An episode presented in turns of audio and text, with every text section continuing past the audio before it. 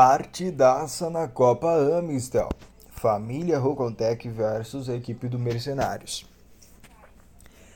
As duas equipes vinham de vitórias nas duas primeiras rodadas. As duas equipes estavam disputando a primeira colocação do campeonato até se enfrentarem.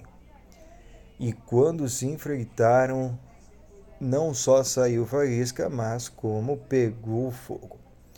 Foi uma virada inacreditável e mais uma partida emocionante e marcante do Guto. O Guto, que é a camisa 10 da equipe do Mercenários, no primeiro tempo ficou chamando a atenção da sua equipe porque tomou 4 a 0 no primeiro tempo. O goleirão não estava conseguindo segurar, não estava passando segurança para o time dele, até que o time foi para o segundo tempo e eles definiram trocar o goleiro Entrou um novo goleiro, Miranda. O Miranda fechou o gol, não deixou passar nada e o Guto começou a organizar o time dele.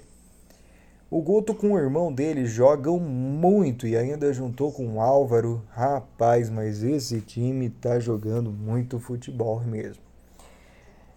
Foi um gol e duas assistências do Guto. O irmão dele, André, fez dois gols e mais dois gols do Álvaro no segundo tempo.